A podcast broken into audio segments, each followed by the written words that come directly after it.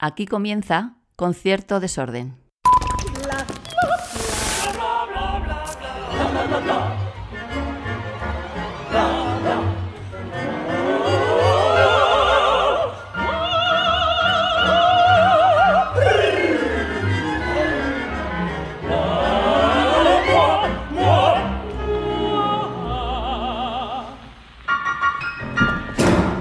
Bárbara ¿qué tal? Divinamente. Vamos a decir que estamos aquí ahora en el Hotel Urso, en una especie de salón privado Precioso. precioso, pero en realidad hay que decir toda la verdad. Hemos quedado Bárbara y yo una hora antes porque teníamos mucha plancha y mucho mundo que arreglar. Y una vez arreglado, más o menos, porque ¿tú eres muy de arreglar el mundo o no? Yo soy muy de arreglar el mundo, sí. De intentarlo. Sí, de intentarlo, por supuesto. Y hay veces que es mejor que no quede grabado nada. Sí, porque además lo arreglamos y Bárbara siempre dice, bueno, pero esto no lo vamos a, a decir en alto, que tenemos que seguir trabajando. Exacto, que a mí me gusta mucho mi trabajo. Me encantaría seguir mío. poder, haciéndolo. Uy, poder haciéndolo. Que siempre cuento un poco cómo he conocido a los invitados y a las invitadas. Y tengo que decir que... ¿Sí o no? Sí, sí, Ah, no, vale, estoy haciendo, digo. estoy que me- haciendo que sí. no con la cabeza porque es que flipo con la manera que nos conocimos. Ah, vale, vale. Ok, es que lo decía así, digo, a lo mejor no quiere que lo cuente, porque, claro, No, no, que sí, es algo. Bueno, sí. porque en persona nos conocemos desde hace poco, Sí. relativamente poco, pero es que nos conocemos hace 20 años. Yo a ti te conozco de hace Muy 20 fuerte. años. Yo pensé que esa noche no había nadie, una noche súper rara y no- inimaginable que estuvieras tú. No, claro, pero inimaginable que luego te iba a conocer y encima íbamos a tener Vamos este a contarlo rollo. porque la gente está pensando, Claro. ¿qué han hecho estos? Sí, no quemamos nada. ¿Dónde nos conocimos? En el teatro. En un teatro, no, no podía ser de otra manera. Bárbara era Doña Inés en un Don Juan, Ujú, Dirigido por Mauricio Escaparro. en la Compañía Nacional de Teatro Clásico, si no me sí, equivoco. sí. Que además yo creo que era de las primeras veces porque yo me apunté al club de teatro del instituto porque había una chica que me gustaba mucho. Ah, Es un motivo estupendo. Sí, a ver, luego el teatro también me gustaba y me acabó gustando más el teatro casi que la chica. que la chica. Y yo era como, ¿pero qué está pasando aquí? ¿Cómo, cómo qué, qué adjetivo le pondrías a esa función del Don Juan? Sórdida. Sórdido. Sí. Sí. Pasó. ¿Lo cuentas tú o lo cuento yo? No, no, cuéntalo tú, por favor. Bueno, yo lo que recuerdo, porque claro, hay un momento en el que el- tengo como, aparte desde el escenario siempre son cosas diferentes y tal, yo estaba haciendo, a la vez que estaba haciendo la Doña Inés, estaba en una serie de televisión que se llamaba Veintitantos. Mi personaje se llamaba Natalia. Y entonces, no sé si eran los martes o los miércoles venían institutos, porque era un clásico, porque era teatro clásico, la, la, la. Y yo estaba haciendo la Doña Inés y Luis Merlo era mi Don Juan. Y en la famosa escena del sofá, no es verdad, Ángel de Amor, que en esa parte de orilla empezamos a ir, ¡fóllatela! Con perdón. Natalia, tía buena, o golfa, ya no me acuerdo. Lo- en plan, si estás saliendo con no sé qué, que era el personaje de mi novio. Uy, pues sí en que oíais, ficción. ¿eh? Sí que No, pero si es que el chico tenía unos pulmones, eran unos cuantos, y yo me quedé como lo típico, entre el verso, eh, Luis que me miraba con cara de no sé qué, y me cogió Luis por el brazo. Y, Y no me acuerdo lo que dijo, pero recuerdo que me sacó, me metió en un hombro y volvimos a retomar la escena del sofá. Yo que no sabía ni, ya ni, Ni por dónde dónde estaba. había venido nada. No, y, y tú estabas ahí, no me lo puedo creer. Prometo que no era yo. Porque Ahora entiendo. Oye, si no te gustó la la función, me lo podrías haber dicho. No falta que me, es que además que me insultes. la parte de la serie yo no, no la recuerdo, pero Ni tú ni nadie, me temo. oye, pues lo mismo, había una buena cantera ahí. que- que- Había una buena cantera. Bueno, a los hechos me remito. Gracias. Y yo recuerdo que salió Luis diciendo, hasta que esta gente no se vaya, y no, no salimos aquí, no continuamos. Eso, sí, no sé si lo sacaron fuera. no lo Yo creo que sacaron. sacaron a los chicos o, les, o los profesores les echaron bronca o algo así, pero fue... Bueno, es que en aquel teatro me acuerdo que estaba, claro, era cuando el clásico estaba en, en Lavapiés. Sí, en el pavón. En el, exacto, en el Teatro Pavón.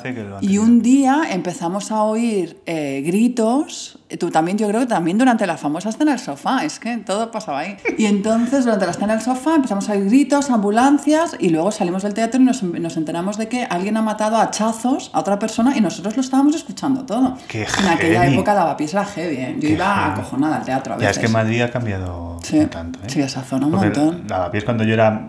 Por esa época antes estaba la banda del pegamento. O es lo que me decían a mí, para que no cruzase Lavapiés solo. Porque mi instituto estaba ahí abajo en la Me glorieta. encanta que... Sí, sí, la banda del pegamento. La que banda eran, del pegamento que suena súper peligrosa. pues unos que además. snifaban pegamento que iban con el hacha, seguramente. Me encanta, pues la gente suele temer a la heroína, pero ahora no, es la banda del pegamento. que, esto, ojo. esto, esto, esto me voy a quedar Bueno, yo. para mí fue suficiente, la verdad. El pegamento, no me extraña. Bueno, he de decir que no he probado un chicle en mi vida porque ahí me decían que te salían gusanos en la tripa si comías un chicle. Ay, qué asco, Gonzalo. Yo era muy favor. obediente y entonces no no he probado un chicle en mi vida. Me dan un asco. Pues A mí no me gustan los chicles, pero los ahora ya menos. pues el pegamento igual. Ahora, nunca probaré a snifar pegamento. No, yo tampoco. Puestos a snifar cosas, hay otras cosas mejores seguro. amigas y amigos, no sniféis pegamento.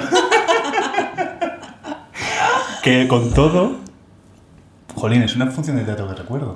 No, y no como, desde luego. No, Con pero la que- teatro que habrás visto tú de esa, como para olvidar. Es de las primeritas que me No sería acuerdo. por mi interpretación. Pues no la recuerdo mal, que- que quiero decir, no recuerdo algo yo que sí, yo estoy un poco traumatizada de que reconocer, ¿eh? yo recuerdo otras obras allí en las que creo que era un Don Juan. Al prota se le caía un diente en directo al pobre, o una funda o algo así, que No. pobrecito mío. Sí, sí, sí, sí, sí. Y la primera función de, de teatro que recuerdo, de ya decir, de decir, soy un señor mayor ya, que me llevan al teatro como tal, porque mis padres me han llevado al teatro toda la vida. Recuerdo incluso funciones con Leticia Sabater en algún especial de Navidad. Es triste. ¿Dónde te llevaban tus padres? Eso es abuso infantil. Voy a decir en su descargo que no creo que fueran ellos, porque en aquel momento yo no les recuerdo allí. O sea, ¿Y tú les- cómo ibas? ¿Que ibas solo a ver a Leticia Sabater? No, ni de coña. No, iba con, iba con, un- con- con una amiga del cole que nos llevaban sus padres. Creo recordar. Voy a excusarme. Tampoco recuerdo haberme pasado mal, no vamos a negarlo. pero la primera función de decir, hey, estoy siendo un señor mayor, aunque yo ya nací antiguo, pero yo estoy siendo un señor mayor, fue en el Teatro Español con los habitantes de la casa deshabitada con Saza Tornil. O Ostras. sea, tú en los años, debía ser los años 90. No sé si tú recuerdas, tú, claro, porque en una familia de tanto teatro, ¿tú recuerdas tu primera función de teatro? No. ¿O era algo que, claro, Yo es que, yo, más que acordarme yo, la gente se acuerda de mí de, pues, eh, Mario Gas, Luis, eh, Pascual. Verme, me, acuerdo de verte en los camerinos o que entraba a dar el coñazo a gente que estaba preparando esa escena, porque para mí eran como los compañeros de...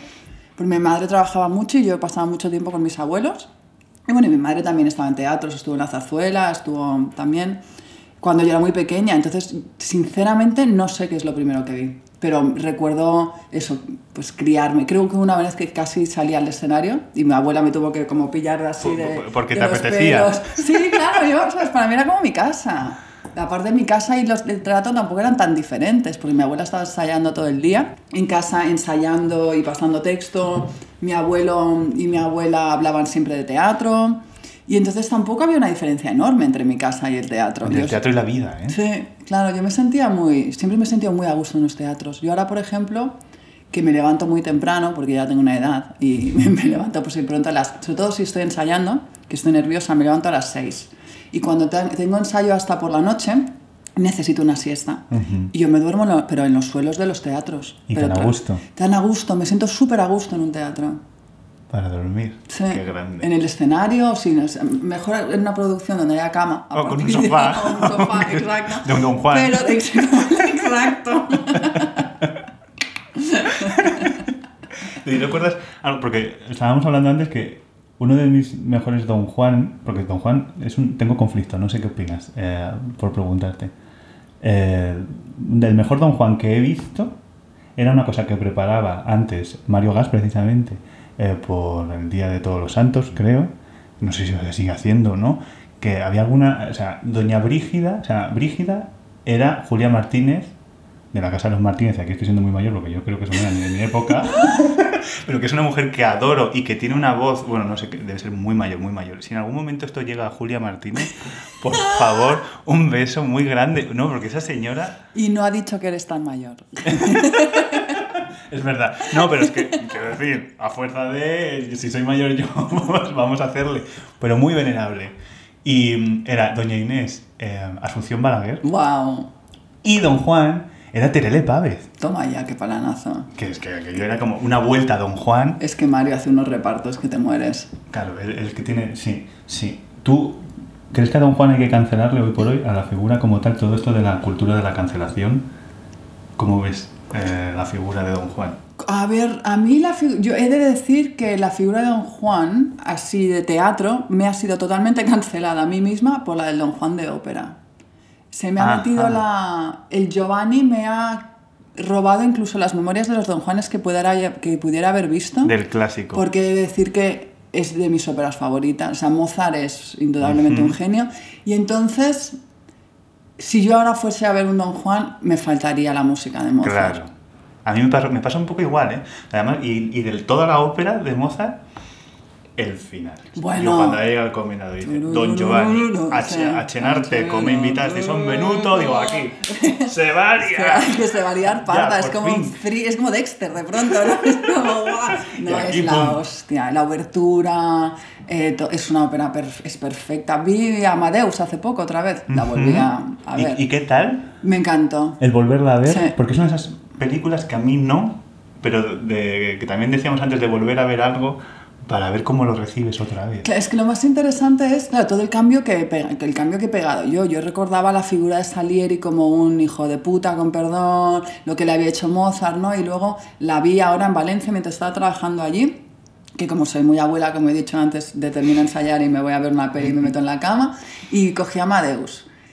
Y de pronto empaticé más con la figura de Salieri, al, eh, la pobreza de Mozart, aún siendo un genio, ¿no? Que es cuanto más cosas... El otro, ayer fui a no, anteayer fui a ver al teatro eh, las obras de... mm, eh, con mi mano te doy, una, mm, una obra dirigida por Santiago Sánchez que está en el Centro Cultural de la Villa.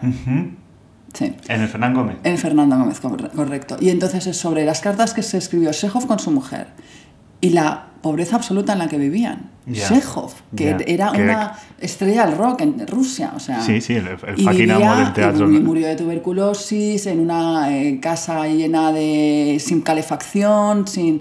Y ahora me, me he ido un poco por los cerros de Úbeda, pero claro, al ser más madura y no sé qué, pues eh, coges, es como ver un cuadro, ¿no? Vas a una pinacoteca y ves un cuadro que hace 10 años te llama esta atención y des- de pronto vas 10 años después y te llama la atención de ese mismo cuadro una cosa completamente diferente, ¿no? Y con Amadeus me pasó lo mismo, me gustó, pero por motivos diferentes. Yo es que hay cosas, me falta tiempo en la vida para volver, A mí me falta tiempo en la vida total. pero para volver, porque es como quiero ver mucho Sí. y siempre que pienso en tengo que volver y a lo mejor estaría mejor a veces volver que avanzar. Es muy filosófico esto. No, no, no, pero muy interesante. A mí el otro día una amiga me mandó una cosa por Instagram, a lo cual, por cierto, estoy completamente adicta. Pero y... haces- Y menos mal que eres adicta al Instagram. Luego hablamos, que no nos vayamos Vale. de aquí sin hablar. Vale, no te lo recuerdo, seguro que esto no sale en esta conversación.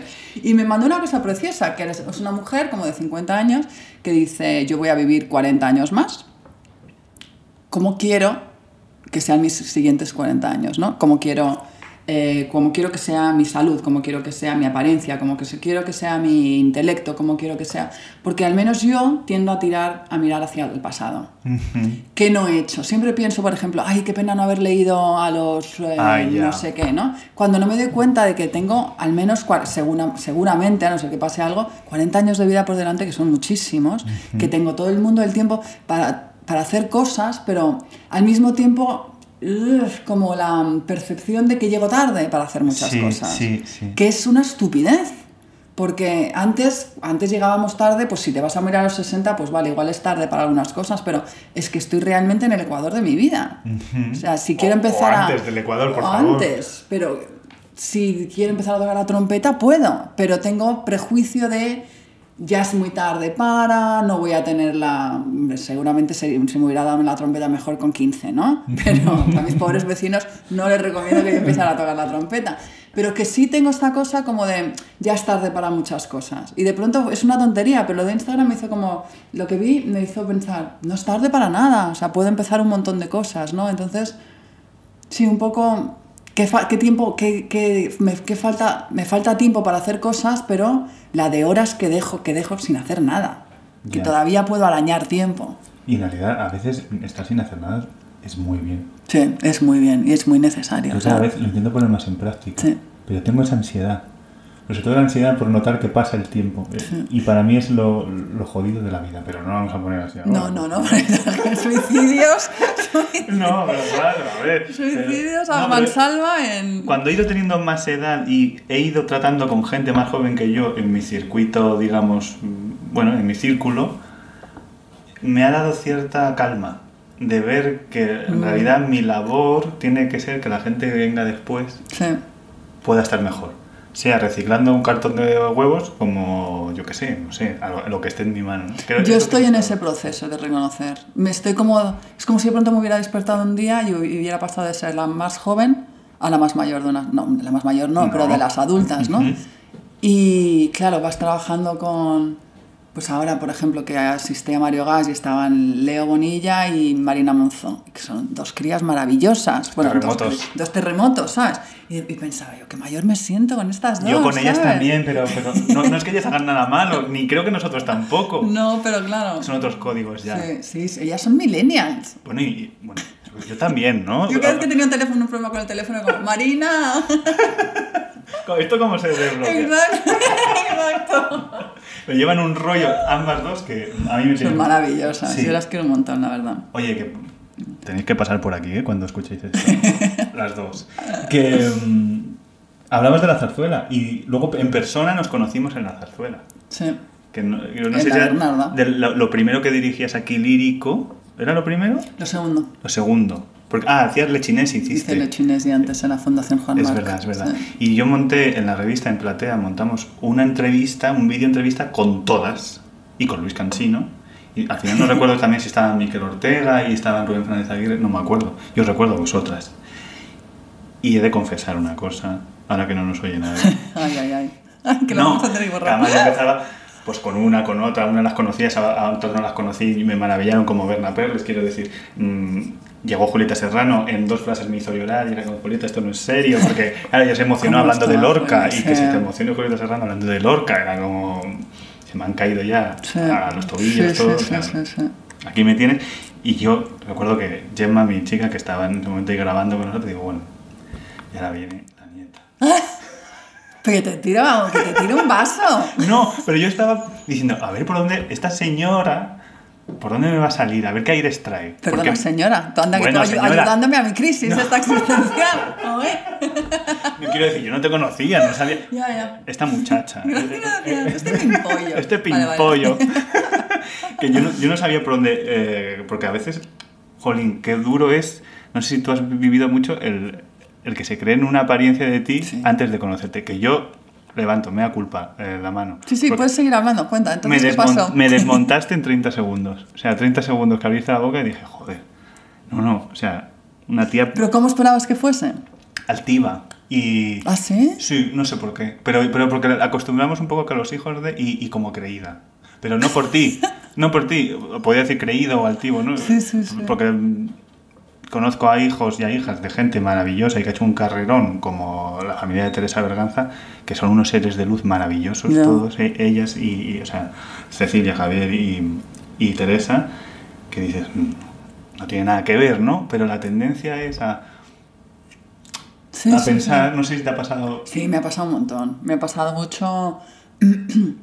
En el colegio nadie, nadie sabía quién era y a nadie le importaba, la verdad. Pero en cuanto me puse a estudiar interpretación, todos mis compañeros sabían quién era y o por un lado o por otro eh, me caía caña, ¿sabes? Ya. O para bien o para mal. Y yo supongo, hombre, yo me conozco a muchos hijos de que son bastante complicados. He de reconocer que seguramente con razón, en el sentido de ser hijo de, y vale, yo soy abuela de, no es sencillo para nada. Que abuela de momento. Uy, he dicho, uy, mira, ¿cómo, tengo, ¿cómo está Freud? O sea, La crisis. Yo soy abuela de, yo soy nieta de, y, pero me ha pillado muy de cerca porque yo me he criado mucho con mis abuelos. No es fácil. Y el- tiene cosas maravillosas, yo no cambiaría por absolutamente nada. Eh, ni por lo- ni- y eso que cuando era más joven me acuerdo que me hubiera encantado tener una familia más convencional porque yo me hubiera encantado tener pues un mamá y una papá no, no sé qué no sé cuántos no pero ¿Cómo lo sé? ¿Cómo, mm, son más... Yo creo que es más las expectativas que se crea uno mismo y que lo que de verdad te está llegando desde fuera. ¿Sabes? Yo, o sea, esto me acuerdo que lo comentamos la última vez que nos vimos, en la- cuando me hiciste Sí. la entrevista para mm, El Rey que Rabió, creo, ¿no? Sí.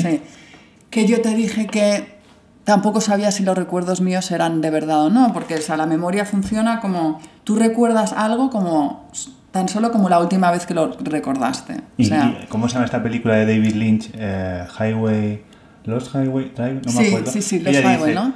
Yo estoy recordando como a mí me gusta recordarlo Claro. o como quiero recordarlo. Yo estoy recordándolo como yo puedo recordarlo en mi caso, ¿no? Entonces, yo sí recuerdo bastante animadversión en contra de mi persona por ser quien era, pero puede ser que solo fuese yo, solo puede ser que solo fuese mi inseguridad, solo puede ser que todo solo fuese... Y luego, pues eh, gente de la generación ya más de mi abuela que me quiere simplemente por ser quien, quien soy. Claro. Pero es dentro de que la, de la maravilla de que yo he comido con mm, seres maravillosos como Alberti eh, por mi casa ha pasado Tokiski del teatro eh, o sea eh, cuando hice la Bernarda yo tenía muchos deberes hechos porque yo había mm, o sea yo sentía que el Lorca había venido a mi casa a comer paella porque sabes era como ya que ya Bueno, le conocía. Has mamado el teatro y Lorca eh, especialmente. claro, entonces es como algo, es como haber hecho un supermáster, pero emocionalmente no es, no es igual, o sea, emocionalmente es, es, es gente que tiene vidas muy, muy ocupadas normalmente, gente que, pues, eh, que viaja mucho, o sea, no es fácil ser hijo de alguien que es una superestrella y luego entonces cuál es tu sitio en la, también que vas, eres una superestrella o te conformas con ser alguien que vive a la sombra de, cómo vives vivir a la sombra. O sea, que defiendo incluso a la gente complicada que es hijo de, porque ser hijo de no es fácil. Es complicado. Es complicado, sí. De hecho, tu salida a Londres fue como una huida hacia adelante. Absolutamente sí. Pero vamos, sin, no la vi, en su momento no lo vi como tal, pero pensé que era un poco el mundo el que me llevaba hacia allá, pero bueno, yo que me considero una persona con mucha suerte, yo necesitaba... A mí no había día que alguien no me recordaba, que, porque yo después de haber empezado en la ópera, se había tomado incluso peor, porque siendo actriz era como más natural, ¿no? Que yo fuese actriz. Y aparte aparte yo ya había hecho, hice mi primera película cuando yo tenía cuatro años. Pero cuando yo llegué a la ópera, la- hay mucha gente le sentó muy mal. Entonces, País. mm, sí, no, entonces había, no había día que alguien me recordase que la- esa persona no pensaba que yo estaba ahí por ser quien era, ¿sabes? Bueno, claro, y comentarios, ¿no? Lo que hemos comentado antes, que, te- que al final te enteras de todo. Si es que este mundo es así, estoy haciendo un círculo muy pequeño en el dedo. y entonces te llegan unas cosas que para alguien que no está totalmente asentada, yo estaba aprendiendo con muchísimas ganas, pero estaba aprendiendo y con mucha pasión, pero repito, estaba aprendiendo y yo tenía todo el derecho de aprender a mi ritmo, con mi, ¿sabes? Estaba y, y en España me resultaba muy difícil y cuando me fui a Londres nadie sabía quién era, a nadie le importaba, nadie le importaba mi apellido, aparte tengo la suerte de llevar el apellido de, bueno, tengo la suerte no, llevo el apellido de mi padre que aparte que nadie supo pronunciarlo nunca jamás en Inglaterra bien, porque me Claro. llamaba Barbara Lunch o whatever. Pero bueno, a nadie le importaba un bledo quién fuera mi abuela. Y nadie lo supo hasta muy adelante que se enteraron, se, se enteraron porque mi abuela vino, vino a una reposición que hice yo en Covent Garden. Pero hoy me dejaron en paz. Ya. Me dejaron en paz de, del- de- de encontrarme yo a mí misma en mi manera de trabajar y de... Porque si no lo que sentía era como que estaba yo eh, con las críticas, que el- críticas siempre... Cuando tenían era- en cuenta, Siempre lo tenían en cuenta. La nieta de Nuria Sper, no sé qué, no sé cuántos, pues claro que no sé cómo mi abuela. O sea, mi abuela no hay más, no hay más que mi abuela, ¿sabes? Ya, pero que eso al final no es tu currículum tampoco. No, pero ya entonces tenía la sensación como de llevar a mi familia encima de la espalda y un fracaso mío era un fracaso de todos o un éxito mío era un éxito de todos cuando son mis, es mi Ya, vida, ¿no? ya. Y mi familia no lo vivía así, pero yo sí. Y entonces me vino, para, hacer, para responder a la, a la pregunta, me vino fenomenal irme fuera. Y tras tantos años trabajando allí en el Coven y tal, del 10 al 15, ¿cuánto, o sea, comparado con España, cuánto echas de menos eh, la forma de trabajar de allí? Joder. Cabrón. A ver, yo echo de menos la sensación de familia que había en el teatro. Eh, éramos gente de diferentes países que habíamos dejado normalmente en casi todos los casos a nuestras familias y nos habíamos reunido en un sitio porque queríamos estar en uno de los mejores sitios para trabajar con la mejor gente. Y había gente con formaciones muy diferentes a la mía, pues yo venía de actuar, había gente que había estado, estudiado pues, historia y había hecho un, em, pues, un curso en dirección, gente que había hecho dirección desde muy joven, habían cantantes que se habían pasado a la dirección, pero había una, había una sensación de coleguismo y de que todo el mundo quería lo mejor para, lo, para el otro y que estábamos trabajando en algo que adorábamos y que nos dejábamos la piel y que yo empecé llevando cafés sin cobrar, estuve haciendo en Covent Garden hace tres óperas así y luego empecé a cobrar, pero miserias, que yo me, sinceramente no sé cómo vivía en Londres porque es súper caro, pero bueno, recuerdo la sensación de familia que yo no la he tenido nunca en España. Oye, y, tras tantas noches de, de, teatro a las espaldas, ¿recuerdas alguna noche eh, muy loca al otro lado del escenario? Quiero decir. Muy loca al otro lado del escenario. Uf, define loca. Define usted. define loca. Mm. Ostras, al otro lado del escenario. Bueno, el un, día yo estaba reponiendo el Le Noche di Figaro de Macvicar no vino querubino y tuve que hacer yo de querubino. ¿Qué dices? Pero vocalmente y todo cantando. ah, estaba. Sí, bueno, pero Bárbara. La emoción, exacto. No, no, no. Cantó la que hacía de Barbarina, cantó desde el hombro y en cero coma me pusieron a mí la peluca y tal y tuve que salir a hacer de querubino que decir que fue bastante estresante. Sobre todo porque hice la escena del travestimento mal y le acabé enseñando las bragas a todo el público de Covent Garden. ¿Pero aplaudieron al final o no? Aplaudieron, aplaudieron. Pues vale, y mm, pregunta, ¿una verdad o un prejuicio que te llame especialmente atención o te moleste especialmente en el mundo de la clásica, de la lírica, mm.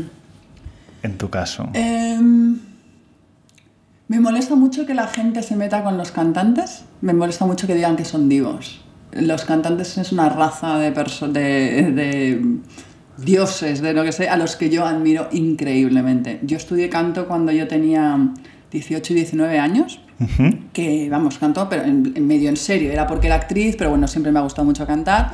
Y ahora lo he retomado porque pues mm, un instrumento con mi vida es complicado porque viajo demasiado, entonces la guitarra me he comprado una, pero... Mm, ¿Ocupa mucho? Dije, la voz. O sea que al final el querubino. El querubino lo podría ver, si me hubiera tocado ahora, igual, mira, el boy que sapete, más o menos. Y entonces estoy justamente con la sobrina de Berganza, con Paloma Berganza. Sí. Estoy estudiando canto con ella. Bueno, pero estudio canto porque me encanta. Porque te apetece. Porque me gusta y porque hago muchas cosas al día que no me apetecen hacer, porque trabajo mucho, que bueno, que no me apetece hacer, no, pero que me cuestan hacer y en cambio y dije, me voy a pegar un lujazo.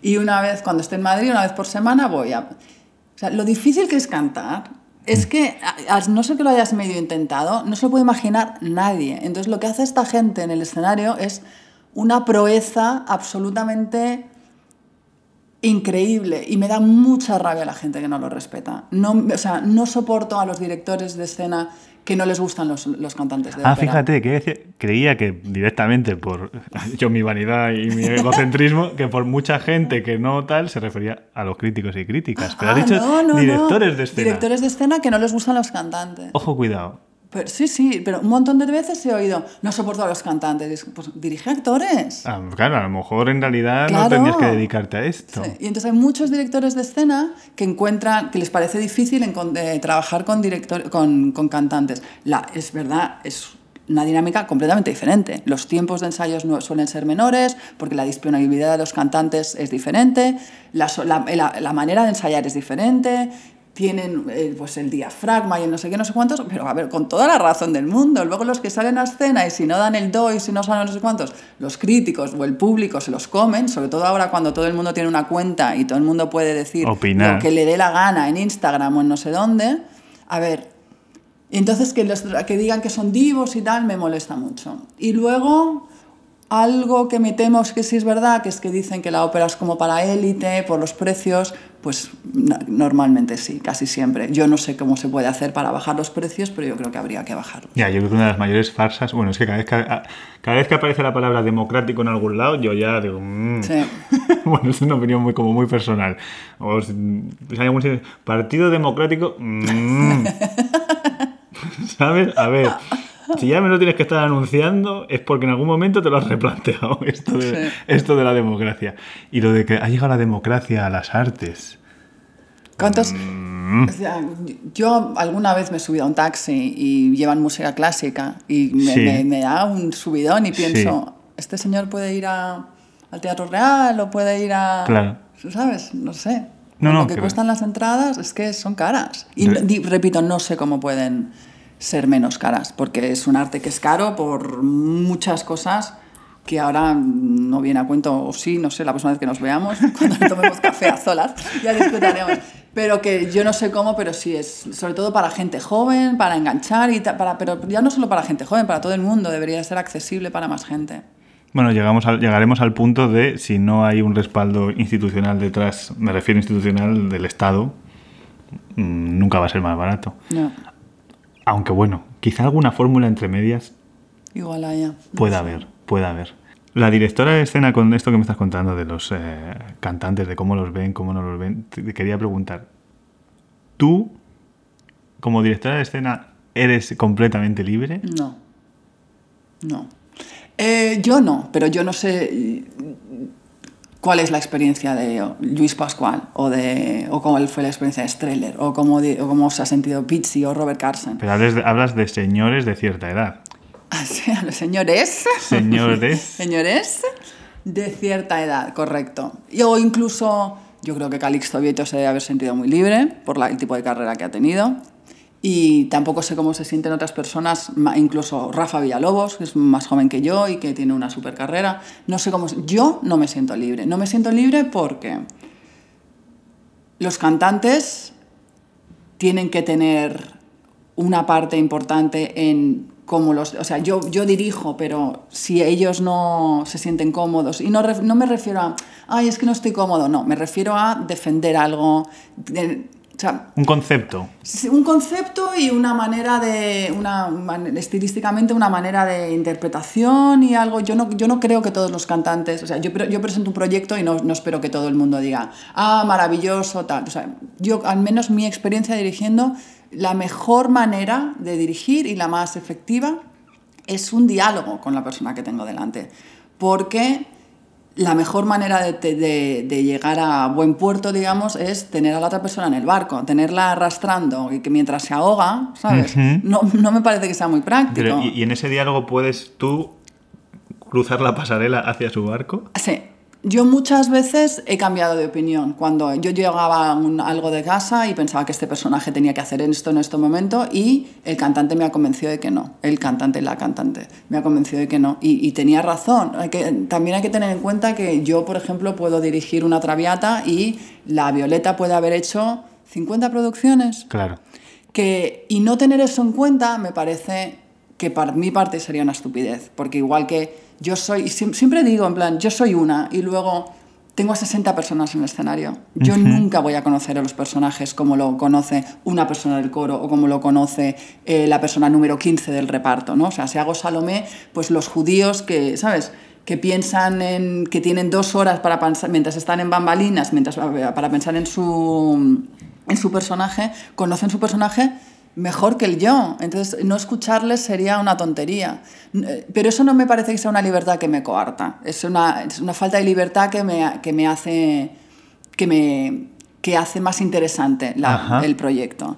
Y luego, yo, como ya sabes, que tengo muchísimo respeto al público, yo no me siento libre al pensar. Y tampoco lo digo de una manera ñoña en el sentido de yo quiero hacer algo que guste. No, yo quiero hacer algo relevante. Yo no quiero hacer algo que la gente salga del teatro y no quiera volver al teatro. O no quiero salir al teatro y que digan y que se olviden de, de lo que han visto. Entonces, tengo muchos, hay factores que tengo en cuenta y eso hace que no sea totalmente libre. Por no hablar de que hay directores artísticos que no te dejan ser libre, pero eso es otro tema. Eso sí que es, eso sería meterse en... Ya no trabajo nunca más. Esto pondremos un pitido ahora, va a hablarlo, pero vamos a poner un pitido largo, quizá de cuarto de hora. Lo que me decías, cuando la vez que te entrevisté, que saqué el titular, decías algo como que te sentías muy vulnerable. Pero es curioso, no sé, quizás sea mi sensación, es por tu forma de ser, pero me da la sensación de que cualquier señor, no digo estos que has dicho, o sí, con cierta edad o sin esa edad, no estoy acostumbrado a ver un director de escena que se abra así, que diga, me siento vulnerable. Yo sí me siento súper vulnerable. Estoy pensando en... Claro, los nombres que he dicho también supongo que... no sé, tampoco se sabe lo que va por la procesión va por dentro. ¿sabes? Eh, yo he trabajado con muchos directores que pienso que y también tienen sus demonios y sus inseguridades y eh, cada uno los demuestra o los eh, los torea como puede, ¿no? Yo me siento increíblemente vulnerable a la hora de mostrar algo que es tan precioso y tan íntimo, ¿no? O sea, empiezas a trabajar, yo no sé si la gente que juzga ligeramente el trabajo de teatro, ¿no? O que no sabe muy bien lo que hace el director de escena. A ver, antes de la noche de- a la que esta persona ha podido ir al- a ver la función, hay dos años de trabajo mínimo miles de reuniones con figurinistas, eh, escenógrafos, iluminadores, cantantes, eh, supervisando desde telas hasta mm, maneras en las que la soprano se puede caer o tirar. Y hay muchísimo trabajo detrás. Y es increíblemente personal. Yo lo, yo lo siento de una manera muy, muy interior y muy que me viene muy, muy orgánico, ¿no? Sí, sí. Y entonces al, most- al mostrar el trabajo es como un poco mostrar un, es como enseñar un secreto casi. Ya. Es como, sí, una cosa que es una intimidad. Privada, pri- sí, sí. sí, muy privada. Muy privada, pero que lo ven miles de personas. Qué curioso. Es, es- para mí es la tortura. O sea, la tortura es un momento maravilloso y al mismo tiempo estar en la sala y que estén viendo, a- o sea, el primer día del general, si alguien tose, se va, aunque solo sea al baño, es como, ah, no le gusta. Y es el general, Y es el ojo. general, sí. La abrir la primera vez. Yo para el estreno no estoy muy nerviosa. A mí el general. Es la primera vez que la gente, que le enseñas este secreto a este... Esta, Y quizá en el general suele haber más gente de la profesión. Sí, ¿No? sí. ¿Te, te da más miedo por ahí? ¿O miedo, respeto? Sí, no sé. sí, sí, hombre, siempre que siempre que hay gente de la profesión, no. Iba a decir que sí, pero no. He de reconocer que Hasta luego la profesión. no, porque yo no lo siento como enemigos. o sea, No, pero no por enemigos. No, no, no, pero ni como, o sea, yo conozco a mucha, eh, pues el otro día vino a un, a un en general de, de lo que hicimos en Valencia, ¿no? Vino Luis Pascual y los chicos estaban más nerviosos, yo estaba más nerviosa, pero he de reconocer que si hubiera venido otra persona me hubiera, porque al fin y al cabo todas, y es verdad, todas las opiniones me parecen iguales. ¿Sí? O sea, eh, sí. Yo Hasta por lue- eso pues, no leo la crítica. Ya te iba a decir. bueno. Digo, hasta luego, buenas tardes. Tengo la sensación, de todas maneras, que, que es lógico, ¿eh? Somos como el amigo apestado, tío. Somos, somos ese amigo que en No privado puedo. todo el mundo quiere tener, pero en público, yo si algún día no me saludáis, lo voy a entender. A ver, Gonzalo, yo de, de- ¿sabes? A mí, yo cuando sí leía críticas, yo, a mí me han hecho muchísimo daño. Es que hace más daño que otra cosa. Pero, Claro. pero por el concepto propio de la crítica, cómo se ha desarrollado hasta ahora, ¿no? Bueno, Yo, me, yo me traumaticé como, eh, con la crítica como, como actriz, Claro. porque yo tenía que subirme al día siguiente al escenario. Exacto. Después de haber leído que la nieta Nuria Esper no puede con el papel o no sé qué, no sé cuánto. Eh, y luego con qué cara sales, ¿sabes? Exacto. Es totalmente innecesario, Mm. sobre todo porque por el trabajo que hay detrás, ¿sabes? O sea, yo entiendo que no te gusta y no te gusta, pero ser constructivo, ser eh, eh, respetu- sobre todo respetuoso. O sea, la falta de respeto a mí me pone muy nerviosa. Sí. Venga de... Y cuando... Sí, o sea, yo salen las críticas, las leo más tarde, no las leo durante. Y ahora, como en dirección, las leo pasados dos meses, porque me hacen daño.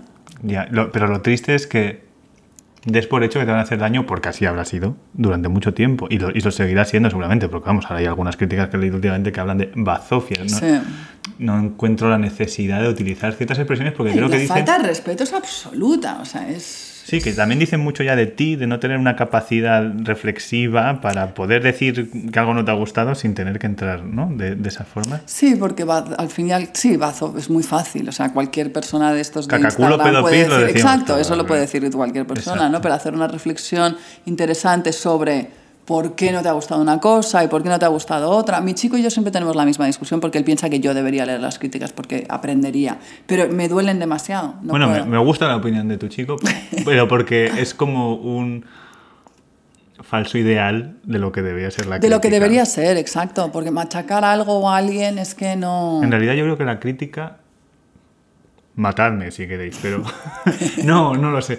Pero que creo que la crítica tendría que ser como una suerte de herramientas, de puntos de anclaje o de ventanas, eh, que la gente pueda tener, leer para eh, reflexionar sobre su propia opinión. La gente que ha ido. Tú, tú vas a un sitio y eres tú quien tiene que decidir si te gusta o no te Sí. gusta. No a- a- acorde a lo que leas en la crítica. Pero sí que la crítica te puede dar un marco para decir, ah, pues mira, esto a lo mejor es por esto, o esto. O, ¿Tú crees que el público, te voy a hacer una pregunta, ¿eh? ¿tú Sí. crees que el público lee las críticas y decide si ir, a ver, si ir a no, o no a ver un espectáculo? Fíjate, yo creo que en la ópera no, porque el público de la ópera es muy, muy peculiar. Los que están abajo van porque les toca ir y porque socialmente les toca ir, y los que están arriba les gusta tanto que digas lo que digas tú, eh, Van a ir igual. van a ir igual. Y me parece chapó, los de arriba digo. Bueno, los de abajo también, que lo mantienen todo. Pero, pero los de arriba... Gracias. No, si por abajo me refiero al patio, o sea, a los que No, pagan- no, ya, ya, ya, me, Ah, ya, ya lo- entendido, le doy las gracias por mantenerlo. Pero por ejemplo en el cine yo creo que sí. Y más hoy en plataformas y todo. Mm, Sí, tienes razón, es verdad. Y ojo, que hablamos siempre de la crítica de la clásica y tal, pero la crítica del cine es de un destru... Bueno, y del teatro, tú lo sabes bien. Sí. Son muy... Es mucho más destructiva. O Yo no, las, yo no las leo porque, bueno, ya, ya lo sabes, porque me, me duelen. Me duelen por mí, me duelen por otros compañeros. También con- como director pasa una cosa. Como actor, si te hacen una mala crítica a ti, la crítica es tuya. Pero como director, aunque a ti, aunque a ti ni te mencionen, que me ha pasado recientemente, ¿no? Mi nombre no existía, como si yo no hubiera dirigido nada. Quiere decir, a lo- yo doy por hecho que no le gustó, pero tuvo la deferencia de no poner sí, a caer de un burro. podría ser.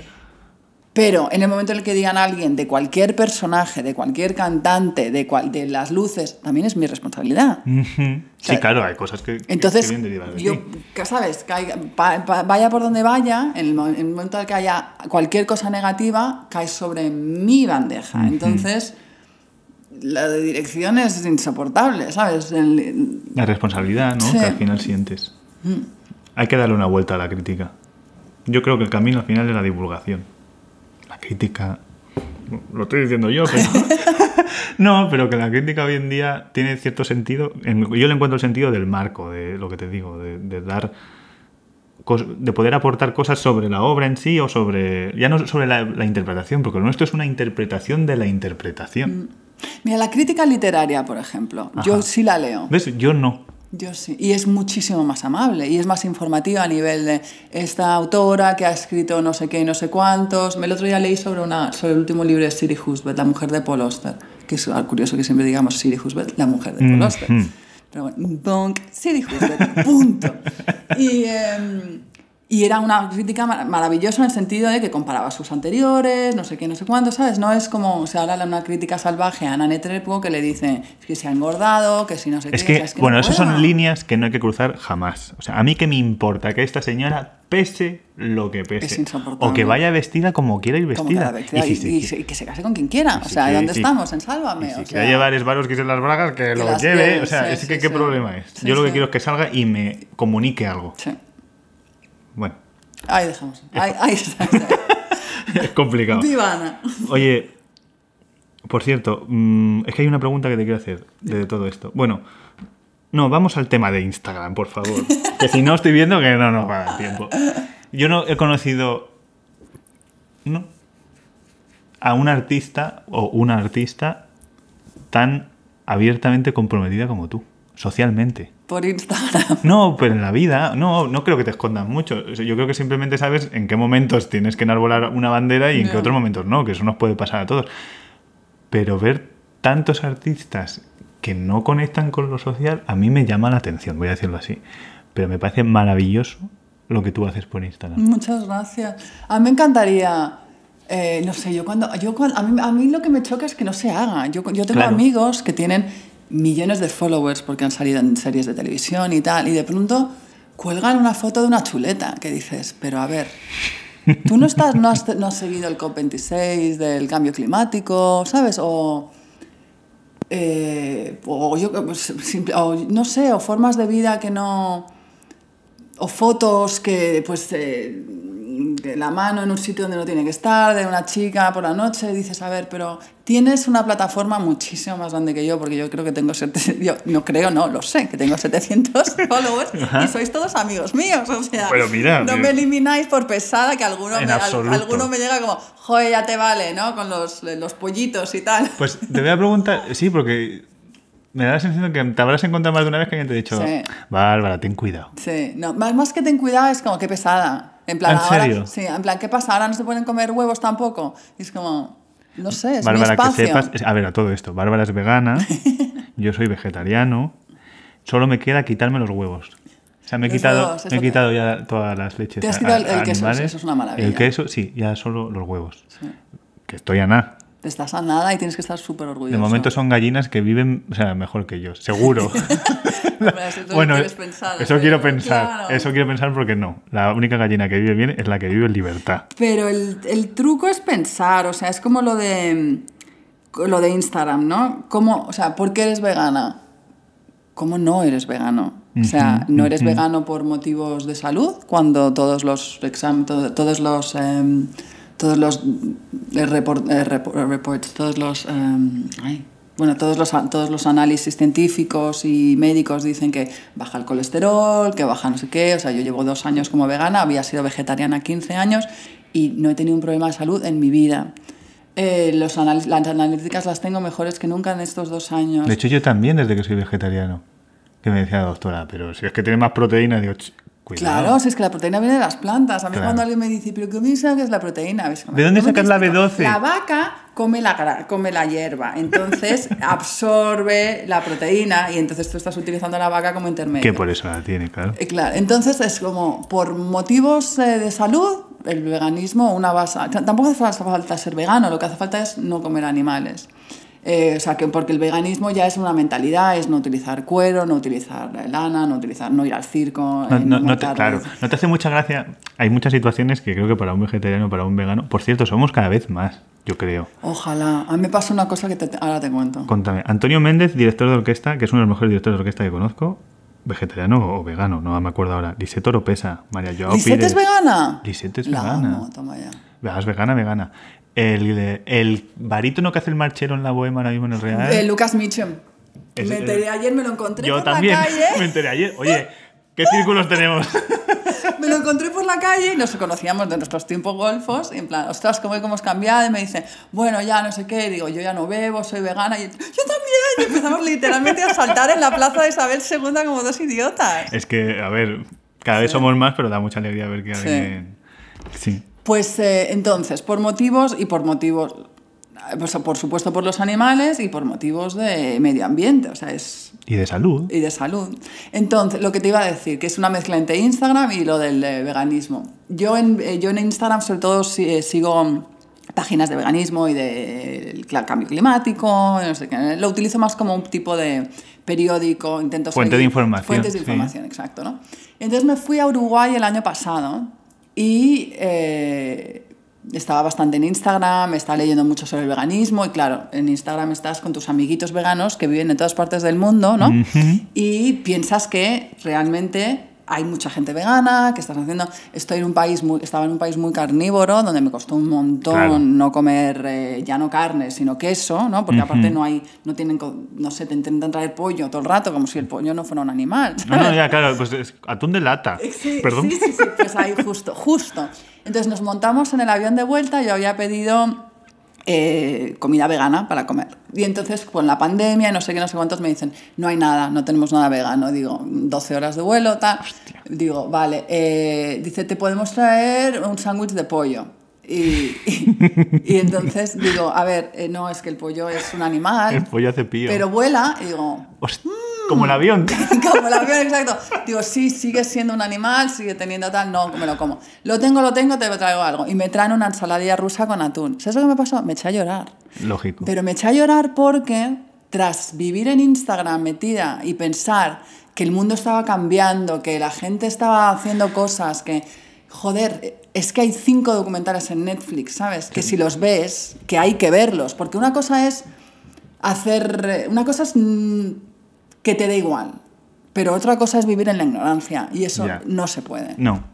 Porque eso es, lo que, eso es lo que distingue a las buenas personas de las malas personas. Tú puedes hacer las cosas mal, pero saber que las estás haciendo mal y, y saber. Exacto. Y querer cambiar o, que, o saber. no, pero directamente ignorarlas. Sí que lo que te pasa a ti, amiga, yo creo que es un poco lo que me pasa a mí. Que creemos en, en el ser humano. Y es Yo la peor sé. creencia que se puede Yo tener. creo en el ser humano y creo que podemos cambiar las cosas. Mejor no sería creyendo en Alá, en Buda o en. Yo, ah, yo voy por. Yo, ah, yo a veces tengo baches, ¿eh? Me entra Bueno, como de todas maneras un- sí, es que hay momentos y sitios. Yo recuerdo por Japón el primer día que llegamos, eh, mi chica y yo, que hicimos 40 kilómetros andando en agosto. ¡Ostras! En, en Japón. Con el calor y la humedad. Una y no más, Santo Tomás. O sea, el primer día. Y ya llegamos a un sitio a comer como súper tradicional. Bueno, claro, la primera noche, muertos de hambre, 40, después de las 12 horas de avión, más luego eh, los 40 kilómetros. Llegamos y dicen, toma, ramen. Ay, qué bien, ¿de qué? O de pollo o de cerdo. ¡Ostras! Y yo, o sea, necesitaba comer. Y es el error que tuve en mi vida. Y dije, pollo. O sea, vomité como luego... ¿En serio? Eh, Porque la sensación de volver a comerte algo que sabe muchísimo. A pollo. No sé si sabía así tanto Sí. o era por el, el- Dices, ostras, y luego descubres que es un país, bueno, es un país que asesina delfines, o sea, que aquí asesinamos toros, pero allí asesinan Sí, delfines sí, porque sí, se les cruza. sí. Sí, sí, Con todos mis respetos. No, no, y, la, y las ballenas y... Sí, Sí, sí, que nos queda mucho por... Los tiburones, las alas- la aleta de tiburón por la sopita, al final nos vamos a cargar a los tiburones por una sopa. El colágeno, el colágeno. ¿Y no han inventado algo ya que sea colágeno de ¿Sabes que es como, es como tú de verdad quieres ponerte una crema en la cara que sabes que ha estado como... O sea, la- las barbaridades que les ¿Qué ha hacen a los animales, ¿no? Que se le ponen gotas que les queman los ojos a los conejos. O sea, tú puedes, si tienes un gato en casa o tienes un perro, ¿te puedes imaginar ponerte una crema que ha sido testada en un conejo al que le han puteado vivo y hasta que ha muerto para que tú utilices una crema? Creo ¿No puedes has- utilizar una crema diferente? Has O subido sea, una story recientemente, ¿no? De, que hablaba del el gato que tienes en casa y por qué Sí. sufres por el gato. Sí, ¿no? justo. Y, Creo porque- que- y luego porque te y luego sí toda esta gente que come pues eh, ternera y no sé qué y cerdo que el cerdo se ha demostrado que es mucho más inteligente que el perro y que le canta a sus hijos y que Sí, situaciones típicas que le pasa a un vegano. y en cambio situaciones típicas se le vas a un vegano. Eh, Por, por 25 pesetas, responda. Otra vejez. Una, que dos me- y tres. a ver, que me ah sí, me preguntan ¿qué harías si estuvieras en una isla desierta? Comerías, es como, o sea, ¿qué hago yo en una isla desierta? O sea, Claro, ¿cómo he llegado ¿Cómo he llegado? A ver, ponme antecedentes. ¿Cómo llega a una isla desierta y qué hace un cerdo en una isla desierta? Exactamente. ¿Matarías al cerdo? Es como, pues no sé, pero no me lo no me he planteado nunca. Todo el mundo decide, todo el mundo se convierte en nutricionistas cuando está Pero cenando les conmigo. falta medio segundo. ¿Y no te leen la carta?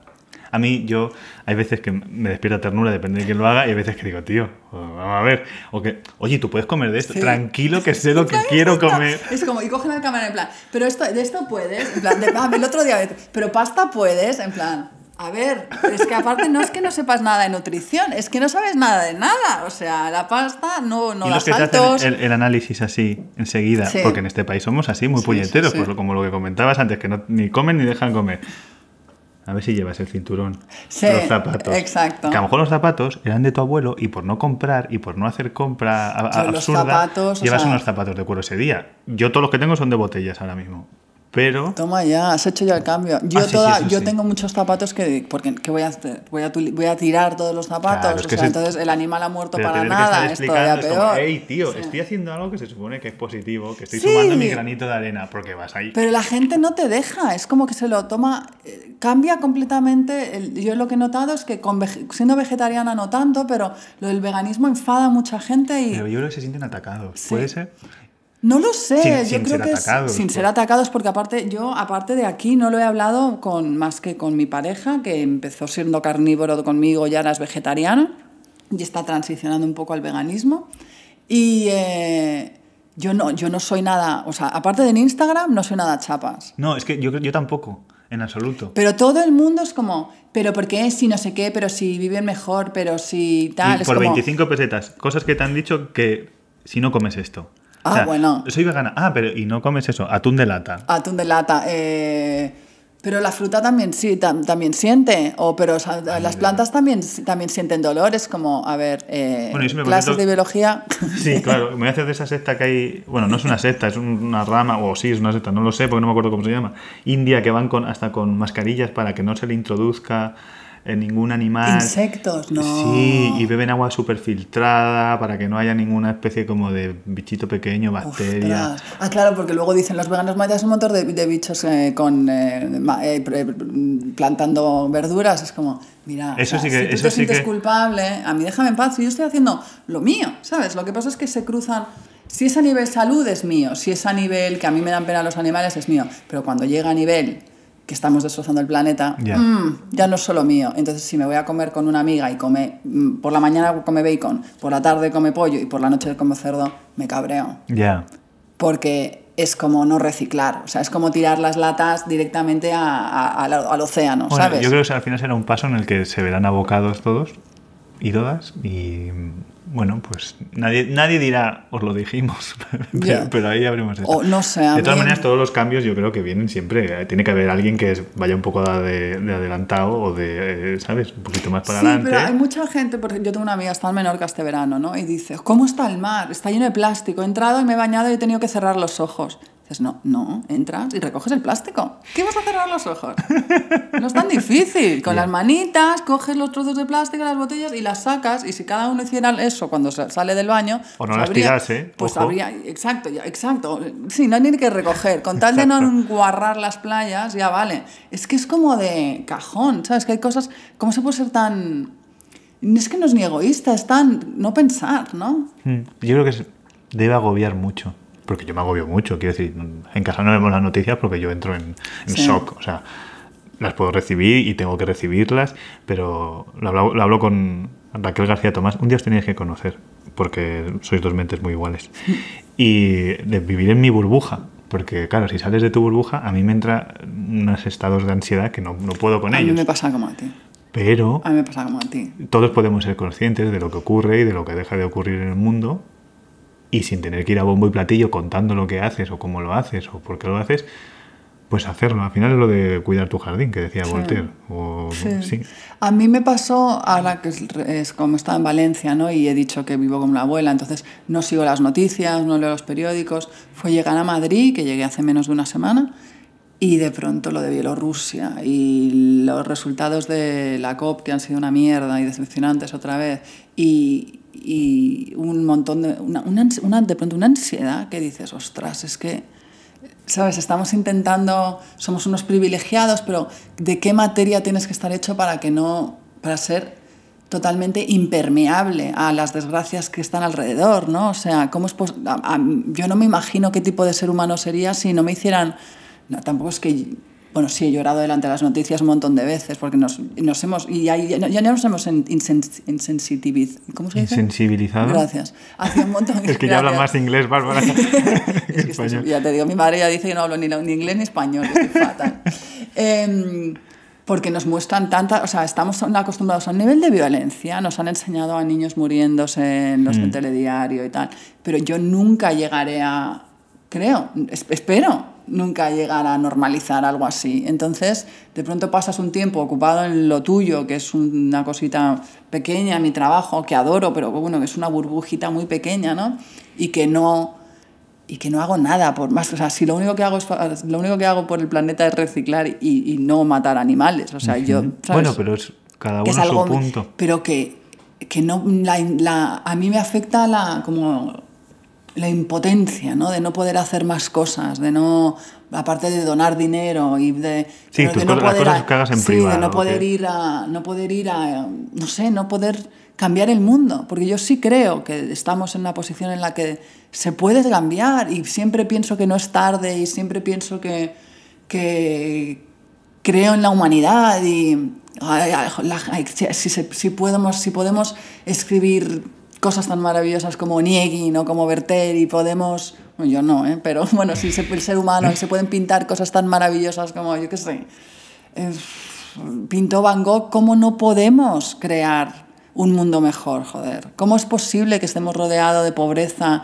Ahora Salió un reportaje ayer, la, la cantidad de millones de niños que se están muriendo, que podríamos alimentar con lo que estamos alimentando a los animales. Es que es, es que da- es que se puede, es que podemos cambiar y está en nuestra mano. Que es una cosa, es como un motor para hacer cosas, pero también a veces me produce una una rabia, ¿no? Porque los, son los gobiernos, porque no- aunque nos hiciéramos todos veganos, si, pon- si seguimos contaminando como estamos contaminando con el gas y tal, o sea, da igual, pero que joder, que los gobiernos no se puedan poner de acuerdo en, ni con la Convención de París, ni ahora en Escocia, es un escándalo. Y te diría algo, so- algo de consuelo, pero no soy de dar consuelo cuando no creo en él. y bueno, habrá días y días, supongo, y no lo sé. Ojalá dentro de 20 años nos sentemos otra vez y estemos hablando de lo que hemos avanzado. ¿Te imaginas? ¿Te imaginas? Y lo firmamos, ¿eh? Lo firmo, ojalá. Yo firmo. Otro cambio. Vamos. Va con tu compromiso. Bueno, oye, si hay alguna cosa que quieras eh, lanzar, lanza. Vale, vale. Esto es concierto desorden. Esto, eh, según venga, eh, lo lanzamos. Pero estoy empecinado un poco en... Creo que el mundo de la, de la clásica y de la ópera y de la lírica en sí sigue siendo tremendamente machista. Eh, tremendamente machista. Y po- como por algún lado, no es que haya que empezar por un sitio y acabar por otro. Hay que hacer un ataque frontal, ataque no. O sea, hay que coger todo No, y, no, hay que hacer un ataque frontal. y recolocarlo. Ah, Vamos, pero está clarísimo. Pero me parece que un, un símbolo muy visible de ello es al finalizar una función, por ejemplo de estreno, el director o la directora de escena soléis salir solos a saludar o no, a lo mejor os van a buscar. Pero el que sale solo seguro es el director o directora de coro, por ejemplo. Ah, Es verdad, no lo había pensado nunca. ¿Por qué siempre tiene que ser la mujer que haya en el escenario La que vaya a buscar al la que vaya a buscar al director de orquesta? Porque quiero decir, sí. Si hubiese un negro en la producción, una persona negra, solo por ser negro tendría que ser esa persona la que fuese a buscar al director de orquesta. ¿Por qué la mujer solo por ser mu- mujer? Porque en un Otelo va Desdémona. Curioso, no lo, había, no- no lo había pensado de esa manera. El otro día, cuando, eh, en el, cuando monté los saludos de Gavilanes, de la de Mario, eh, monté que, incluso yo, sin darme cuenta, Sí, es, él eh, es el protagonista. Sí. Y monté que era la Adriana la que iba a montar, a, a- la- a montar, la que iba a buscar al maestro, a Jordi, y que Juan Jesús iba a buscar al equipo artístico. Y Mario, que no es nada machista, cero, cero, cero, cero, eh, dijo, ah, qué moderno, viene un hombre a buscarme. Y dije, sí, pero no me pareció moderno, me pareció, pero le tendría que haber dado la vuelta. O sea, que yo mismo, lo más increíble es que incluso alguien como yo, que está hasta el moño de que le digan barbaridades, a mí, eh, John Elliot Gardiner, el maestrísimo, Sí. trabajando en Londres, yo hice una reposición. Yo asistí a David McVicar en, una noche di Figa- en un Noche di Figaro y se reponía seis meses después y la reposición la tenía que hacer yo. Y entonces mientras estábamos en, el primer, en la primera tanda de funciones, que yo hacía la, el seguimiento, ¿no? que se llama, el seguimiento de las funciones, él iba hacia el foso y me encontró y me dijo, ¿te encargas tú de la reposición de dentro de seis meses? Y digo yo, sí, dice, ¿pero puedes hacerla? Y digo, "Eh, sí. Dice, ¿por qué no la hace el que la... Un chico que la había hecho, eh, un señor que la había hecho la sí. temporada pasada, con la que la, que la había hecho con Gardiner. ¿Por qué no, está, ¿Por qué no la hace Tom? Digo, Tom no está disponible. Dice, ah, yo es que estaríamos tranquilos si le hiciera a Tom, no me parece que puedas hacerla tú. No me conocía de nada. Heavy. Y le dije, le dije, me estaba, ta- le dije, no se preocupe, soy muy buena reponedora. Claro, en ese momento que te tienes que justificar. Sí, sí, Sin pero necesi- claro. contesté porque, porque vengo de la familia de la que vengo y tengo los Sí, huevos que tengo sí. desde pequeña, digamos. Pero ¿quién se fue a casa a llorar? Yo. Claro. Y al final él no hizo la función y creo que tuvo bastante que ver porque, no, yo, porque la reponía yo. Canceló. Pues cancelamos a Gardiner. Cancelamos a Gardiner. Se canceló a, su a sí mismo, acabó, acabó dirigiendo David Cyrus, que era el ayudante de Papano, que es, no, era ya no es, y tuvo él más éxito que Gardiner. Y las, las, las- y las críticas fueron maravillosas, pero aquí yo estoy justificándome que las críticas fueron maravillosas. Claro, no, y justificándote a un tío con una pregunta que. En- Aparte, con- ¿qué le dices a Gardiner? Que es un señor que tiene un respeto. Pues y- no, no lo tiene ya. No, ya, ya no lo tiene. Pero, pero, Desde este pero fue momento, así, ¿eh? cancelado. No, seguro que tú puedes hacerlo. Estás a la altura, en plan. Y si no es eso, imagino que también te habrás tragado con descendencia. Hombre, no normalmente no te lo dicen a la cara. Normalmente siempre, simplemente como ayudante lo que hacen es decirle al chico de al lado que lo haga. Qué. ¿No? O sea, un montón de veces alguien puede hacer esto y me he levantado yo y dicen, no, que lo haga mejor este. El machismo en, este, en, este, en, esta, en esta profesión es espectacular. O sea, si el 50% de, las, de los ayudantes de dirección somos mujeres, ¿por qué el 50% de las directoras de escena no somos mujeres? ¿Hay, un tapón? Sí. ¿Qué pasa? ¿Que tenemos menos talento por, tener, por ser mujeres? No, Obviamente no. Porque que- como ayudantes de direcciones, de dirección, o sea, yo conozco muchos directores que solo quieren trabajar con mujeres. Pero está, es, es, es grave, ¿eh? es grave. Es que el tap, o sea, son los tíos los que hacen el tapón solo con tíos. Mientras, Sí. mientras en ciertos puestos de decisión Sí. siga habiendo solo tíos con este pensamiento. Y es un, aparte es un machismo muy diferente al, de- al que se sufre en otras profesiones. Por ejemplo, yo con mi abuela, que lo, he hablado muchísimo, mi abuela nunca se ha sentido mm, agredida por el hashtag MeToo o por el eh, o por también eh, si necesitas una actriz que porque necesitas que te haga la novia de bodas de sangre necesitas una actriz. Claro, no es que es- es como una soprano, son Claro, necesarias. exacto son necesarias. Pero cuando estás en una, en, una- en un trabajo que pueden hacer hombres o mujeres y en el que no hay ningún tipo de al menos en la zarzuela ahora sí que están Daniel Bianco está haciendo un trabajo espectacular y está llamando a mujeres y tal pero si estás en un, en un sector que no está para nada eh, ahora empiezan a salir cifras de cuántas mujeres han dirigido en Covent Garden, cuántas han dirigido en Glyndebourne, o sea, cero, pero cero. En porcentaje con hombres es que, pues igual cinco. Ujú. O sea, unos números que dices, pero ¿cómo es posible? Que me dicen, no, es por la tradición, ya, pero la tradición, ¿quién la ha hecho? No, y aparte de la tradición, Claro, la si tradición la hacen unos caso a tíos. las tradiciones, No, no, o sea, no, yo no. tendría ni Instagram, Y- estaría y seguiríamos tiran- crucificando a- tirando cabras por un campanario. Exacto, o sea, no es, es a mí me a mí me he de reconocer que me cabrea y es un tema en el que pero incluso yo mismo caigo, así ha empezado la conversación. Mm. Pero bueno, el próximo espectáculo que, que monte, por supuesto, pondré a un hombre yendo a buscar No, al maestro. sí, sí, yo creo que al final simplemente es que salgan solos. Sí. Por- no sé por qué a esa persona hay que ir a buscarla y por qué el director, por la tradición, es que vas a llegar a ese punto. La excusa que Sí. se da es esa. Que, me que puede parecer una tontería, No, no, me, la- me hago una nota mental. pero total. son, son eh, señales o un signo muy visible de, de- de todo ese entramado machista en el que acabas de, de describir y de desarrollar. Que, tengan que salir a buscar a alguien siempre como pleitesía, como Sí. agradecimiento al director de orquesta, cuando a lo mejor el director de orquesta es un tío o una tía, pero es que como suelen ser tíos, Suelen ser tíos. que es la releche, como que es un tío que no sabe ni dónde está el escenario Sí, sí, o, sí. o dónde se sitúan los violines, eh, que a veces pasa. No, no sé por qué hay que rendirle esa pleitesía a alguien. Y el director de coro, que hace un trabajo también seguro maravilloso, Sale solo.